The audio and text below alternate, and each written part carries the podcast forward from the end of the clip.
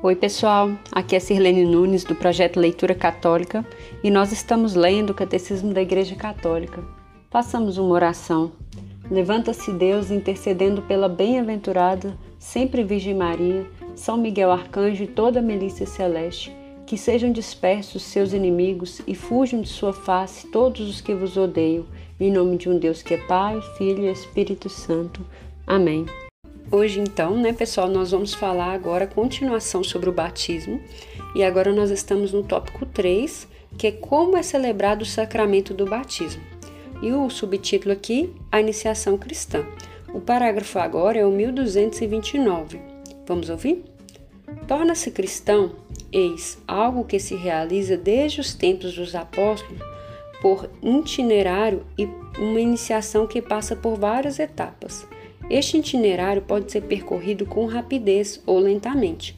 Deverá sempre comportar alguns elementos essenciais: o anúncio da palavra, o acolhimento do evangelho, acarretando uma conversão, a profissão de fé, o batismo, a efusão do Espírito Santo, o acesso à comunhão eucarística. Então, aqui, pessoal, antes da gente dar sequência, a gente vai ver é, um pouco de como é celebrado o sacramento do batismo e de como que era celebrado também. Porque hoje a gente sabe que é, geralmente é, a gente tem o batismo das crianças, né? Então os pais, já tendo sido instruídos na fé, já tendo uma vivência de fé, né? Padrinhos também, é, que vão levar a criança para ser batizada e, e, que ela vai ser acompanhada na sua vida de fé, como eu já falei. Então, é, a gente tem alguma, alguns itens que eles vão ser trabalhados após o desenvolvimento dessa criança, né? Ela vai desenvolvendo na fé da igreja, né? Como os pais ali, como os primeiros catequistas e os padrinhos e tal. Mas, enfim, é, aqui está falando de algumas etapas do, de iniciação cristã para o batismo. Essas, algumas etapas que a gente vai ver aqui, elas são feitas quando a pessoa já chega numa fase adulta e ainda não foi batizada, né? E aí vai fazer algumas comparações quando, ainda, quando a gente é batiza quando criança. Vamos entender. Esta iniciação tem variado muito ao longo dos séculos e de acordo com as circunstâncias. Nos primeiros séculos da Igreja, a iniciação cristã conheceu um grande desenvolvimento com um longo período de catecumenato e uma sequência de ritos preparatórios que batizavam liturgicamente a caminhada da preparação catecumenal e que desembocavam na celebração do sacramento da iniciação cristã. Quando o batismo das crianças se tornou amplamente a forma habitual da celebração deste sacramento, esta passou a ser um único ato que integra de maneira muito resumida as etapas prévias à iniciação cristã.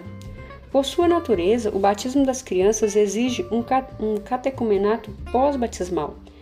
Não se trata somente da necessidade de uma instrução posterior ao batismo, mas do desabrochar necessário da graça batismal no crescimento da pessoa.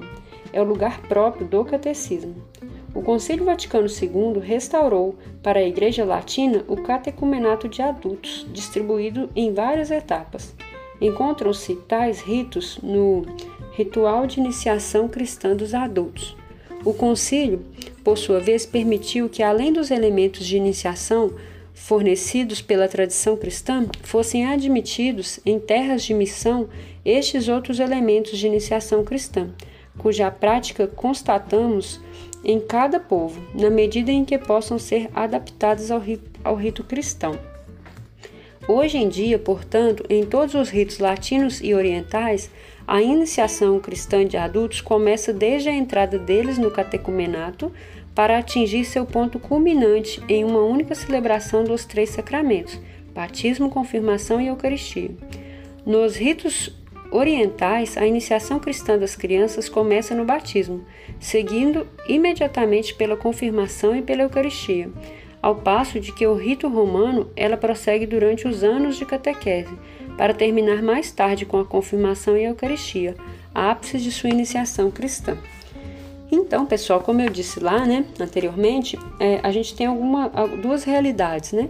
A realidade da criança que é batizada e que vem da fé dos pais e padrinhos e que vai, vai ter um aprendizado pós-batismal ali, né? Que é uma preparação para a primeira comunhão e para a confirmação, que é o crisma, e a gente tem a realidade da pessoa que é adulta e que ainda não foi batizada e que pela palavra, né, pelo acolhimento da palavra de Deus, deseja receber esse batizado, e essa pessoa já sendo adulta, já sendo, né, madura, ela vai fazer um caminho de catecumenato, que vai ser uma preparação que é que eu já vi muitas igrejas chamar isso de catequese de adultos, né, de preparação para o, para o batismo de adultos e tal. E aí nesse dia ela vai receber os três sacramentos de iniciação, o batismo, né, vai ser batizada, vai receber a primeira comunhão e o crisma no mesmo dia. Então aqui é uma preparação. Esse caminho é, é aqui está dizendo, é deveras um pouco longo, né, porque ele vai ter que fazer uma preparação. A gente vai para um título agora que é a mistagogia da celebração. O significado e a graça do sacramento do batismo aparecem com clareza nos ritos de sua celebração. É acompanhado com uma participação atenta, os gestos e, e, as palavras desta celebração, que os fiéis são iniciados na, nas riquezas que este sacramento significa e realiza em cada novo batizado. O sinal da cruz, no limiar da celebração, assinala a marca de Cristo naquele que vai pertencer-lhe e significa a graça da redenção que Cristo nos proporcionou por sua cruz. O anúncio da palavra de Deus ilumina com a verdade revelada os candidatos e a assembleia e suscita a resposta da fé, inseparável do batismo. Com efeito, o batismo é de uma maneira especial o sacramento da fé, uma vez que é a entrada sacramental na vida da fé. Né? Então, a gente, a partir do batismo, a gente passa a fazer parte da vida da igreja, vamos dizer assim, a gente passa a fazer parte do corpo de Cristo. Visto que o batismo significa a libertação do pecado e de seu instigador, o diabo, pronuncia-se um ou vários exorcismos sobre o candidato. Este é ungido com o óleo dos catecúmenos, ou então o celebrante impõe-lhe a mão e o candidato renuncia explicitamente a Satanás. Assim preparado, ele pode confessar a fé da igreja, a qual será confiado pelo batismo. Então, aqui, pessoal, nesse parágrafo aqui tem várias informações, né? É, e aí a gente pode pensar nas duas situações. Quando é a criança que é batizada, é quem vai fazer, a quem vai dar essas respostas é os pais, padrinhos e a assembleia, porque a assembleia que participa do, do batizado, seja um momento à parte ou seja durante a liturgia, ela também é convidada a fazer as orações junto, né? Então ela vai fazer as né, renúncia a Satanás, que é uma oração, e vai fazer a profissão de fé, que é o credo. A água batismal é então consagrada por uma oração de epíclise, seja no próprio momento, seja na noite pascal. A Igreja pede a Deus que, por seu Filho, o poder do Espírito Santo desça sobre esta água para que os que forem batizados nela nasçam da água e no Espírito. Segue então o rito essencial do sacramento, o batismo propriamente dito, que significa, que significa e realiza a morte ao pecado e a entrada na vida da Santíssima Trindade por meio da configuração do mistério pascal de Cristo. O batismo é realizado da maneira mais significativa pela tríplice imersão na água batismal, mas desde a antiguidade ele pode também ser conferido pelo derramamento por três vezes da água sobre a cabeça do candidato. Né? Então aqui está falando algo que é comum a gente ver também, né? É, hoje em dia é mais comum a gente ver o derramamento da água, né?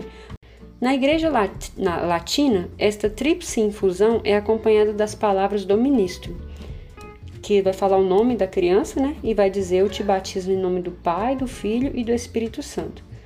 Nas liturgias orientais, estando o catecúmeno voltado para o nascente, o ministro diz: O servo de Deus, e fala o nome da criança, é batizado em nome do Pai, do Filho e do Espírito Santo. E a invocação de cada pessoa da Santíssima Trindade, o ministro mergulha o candidato na água e retira ela. E retira dela. Então aqui está falando dos dois ritos, né? O de que é que a criança é imergida e o que a criança só recebe água na cabeça. Mas enfim, ambas as formas é, é preciso fazer neste momento o nome do Pai, do Filho e do Espírito Santo, porque foi o que Jesus mandou, né? Batizar em nome do Pai, do Filho e do Espírito Santo. Por isso que é três vezes, a água três vezes. A unção como santo crisma. Óleo perfumado consagrado pelo bispo significa o dom do Espírito Santo ao novo batizado. Este tornou-se um cristão, isto é, ungido do Espírito Santo, incorporado a Cristo, que é ungido sacerdote, profeta e rei. Nós já falamos sobre isso, né, pessoal? Então, é neste momento que o batizado passa a ter essa missão de sacerdote, profeta e rei. Na liturgia das igrejas orientais, das igrejas do Oriente, a unção pós-batismal é o sacramento do crisma, a confirmação. Na liturgia romana, porém, esta primeira unção anuncia outra, o do Santo Crisma, que será feita pelo bispo, o sacramento da confirmação, que por assim dizer confirma e encerra a unção batismal. As vestes brancas simbolizam que o batizado vestiu-se de Cristo, ressuscitou com Cristo. A vela acesa no Círio Pascal significa que Cristo iluminou o neófito. Em Cristo, os batizados são a luz do mundo. O novo batizado é agora filho de Deus, no Filho único. Pode rezar a oração dos filhos de Deus, o Pai Nosso. Que bonito, né? Agora a gente vai falar aqui um pouquinho sobre a primeira comunhão eucarística. Ainda na sequência aqui, né? Esse não é um novo subtítulo, é sequência. A primeira comunhão eucarística, uma vez feito filho de Deus, revestido da veste nupcial, o neófito é admitido ao festim das bodas do Cordeiro e recebe o alimento da vida nova, o corpo e o sangue de Cristo. As igrejas orientais mantêm uma consciência viva da unidade da iniciação cristã, dando a santa comunhão a todos os novos batizados e confirmados, mesmo às crianças, lembrando-se a palavra do Senhor: Deixai vir a minhas crianças e não as impeçais. Marcos 10, 14. A Igreja Latina, que reserva a Santa Comunhão aos que atingirem a idade da razão, exprime a abertura do batismo para a Eucaristia, aproximando do altar a criança recém-batizada, batizada, para a oração do Pai Nosso. A bênção solene conclui a celebração do batismo, por ocasião do batismo dos recém-nascidos. A bênção da mãe ocupa um lugar especial. Olha aqui, pessoal, mais uma explicação aqui que vale a gente refletir. O nosso rito né, romano, que é aqui nessa igreja latina, é, a gente celebra o, o sacramento primeiro do batismo, quando a criança, e essas etapas que eu falei aqui vai ter uma participação ativa mesmo, bem marcante dos pais e padrinhos, que vão fazer as respostas por aquela criança, e essa criança ela não vai receber a comunhão, né? Ainda não, porque ela ainda é criança, né? Não tem uma a razão, que é a idade da razão que está falando aqui né, pais e padrinhos vão comungar e, vai, e aí está falando aqui que é, que é comum e é importante que a criança participe do momento do Pai Nosso com os pais e padrinhos, né?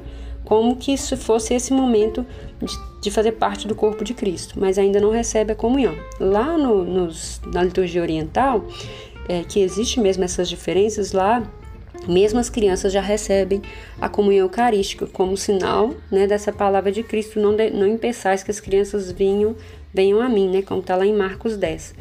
E aqui no nosso, na nossa celebração, a gente vai ter essa oração do Pai Nosso e a bênção final, que é uma bênção que está falando, né? Especialmente para a mãe, que vai ocupar um lugar especial ali, naquela que vai catequizar aquela criança inicialmente. E aí, na nossa, no nosso rito latino, gente vai ter que esperar um momento de preparação, de idade, é, de entendimento, né, para aquela criança receber a Eucaristia. Então, por isso tem a catequese, que ela vai ser preparada. Bacana, né? Dando continuidade, a gente tem agora o tópico 4, que é quem pode receber o batismo. Começa com essa seguinte frase: É capaz de receber o batismo toda pessoa ainda não batizada, e somente ela. Né? Então, obviamente, né, para receber o batismo é aquela pessoa que não foi batizada. A gente já comentou aqui sobre pessoas que dizem que foram para outras igrejas e batizaram novamente. Né? Não existe isso. O batismo é um só e ele é né? As pessoas que vão para outra igreja é, e que voltam para a igreja católica, se já foram batizados na igreja católica, tudo bem. Se não foram, vão receber o batismo da igreja católica, se a igreja que eles tiverem sido batizados não exercer comunhão com a igreja católica. Tá? Então, é, o batismo para ser um só precisa ser um batismo válido, porque existem denominações religiosas que não batizam né, em nome do Pai, do Filho e do Espírito Santo e tal, como a gente já viu. O título agora é o batismo dos adultos. Desde a origem da igreja, o batismo dos adultos é a ação mais normal nas terras onde o anúncio do evangelho é ainda recente. O catecumenato, preparação para o batismo, ocupa então um lugar, um lugar importante. Sendo iniciação à fé e à vida cristã, deve dispor para o acolhimento do dom de Deus no batismo, na confirmação e na Eucaristia. O catecumenato, ou formação dos catecúmenos, tem por finalidade permitir a estes últimos, em resposta à iniciativa divina e em união em sua, com uma comunidade eclesial, que levem a conversão e a fé à maturidade. Trata-se de uma formação à vida cristã integral, pela qual os discípulos são unidos a Cristo, seu Mestre. Por isso, os catecúmenos devem ser iniciados nos mistérios da salvação e na prática de uma vida evangélica, e introduzidos mediante ritos sagrados celebrados em épocas sucessivas na vida, da fé e na liturgia e na caridade do povo de Deus. Os catecúmenos já estão unidos à Igreja e pertencem à casa de Cristo, não sendo raro levarem uma vida de fé, esperança e caridade. A Mãe Igreja já os envolve com os seus, eh, em seus já os envolve com seus em seu amor, cercando-os de cuidado. Então, pessoal, aqui o que está falando para a gente? Que a, é, o que, que é o catecumenato? Né? São aquelas pessoas adultas que vão vir para a igreja, né, em busca dessa preparação para uma vida na igreja. Normalmente são pessoas que já estão fazendo uma caminhada de fé na igreja, que já se sentiram o chamado pelo toque né, da palavra de Deus, pela evangelização em si, mas ainda não foram batizados. Então existe, existe uma preparação para essas pessoas né, compreenderem o que é a fé da igreja, a doutrina da igreja, até chegar o dia do, de receber o sacramento em si. Vamos falar em partes aqui agora sobre o sacramento do batismo, né, nessas situações. O batismo das crianças. Por nascerem com uma natureza decaída e manchada pelo pecado original, também as crianças precisam do novo nascimento no batismo, a fim de serem libertadas do poder das trevas e serem transferidas para o domínio da liberdade dos filhos de Deus, para o qual todos os homens são chamados. A gratuidade pura da graça da salvação é particularmente manifestada no batismo das crianças. A Igreja e os pais privariam então as crianças da graça inestimável de tornar-se filhos de Deus, se não lhes conferirem o batismo pouco depois do nascimento. Olha que interessante, né, pessoal? Esse parágrafo aqui ele explica, né, algumas perguntas que comumente são feitas para nós católicos por pessoas de outras religiões, né? Por que, que a gente batiza as crianças, né, como crianças, já que elas ainda não têm um entendimento, vamos dizer assim. Então, os pais que não levam seus filhos para o batizado, ainda crianças, né, como diz aqui, pouco depois do nascimento, eles é, é como que negassem àquela criança o direito de fazer parte do corpo de Cristo. Porque o batismo é a porta de entrada para o corpo de Cristo, né? Então, se, se os pais não batizam a criança, elas não fazem parte e os pais estão meio que negando, né, o direito de salvação daquela criança, né, por fazer parte do corpo de Cristo. E aí, a Igreja Católica então batiza quando criança e a gente vai compreender o, o como que se segue isso é, depois. Os pais cristãos hão de reconhecer que esta prática corresponde também à sua função de alimentar a vida que Deus confiou a eles. A prática de batizar as crianças é uma tradição imemorial da Igreja. É atestada explicitamente desde o século II, mas é bem possível que desde o início da pregação apostólica, quando casas inteiras receberam o batismo, também se tenham batizado as crianças. O título agora é Fé e Batismo. O batismo é o sacramento da fé, mas a fé tem necessidade da comunidade dos crentes.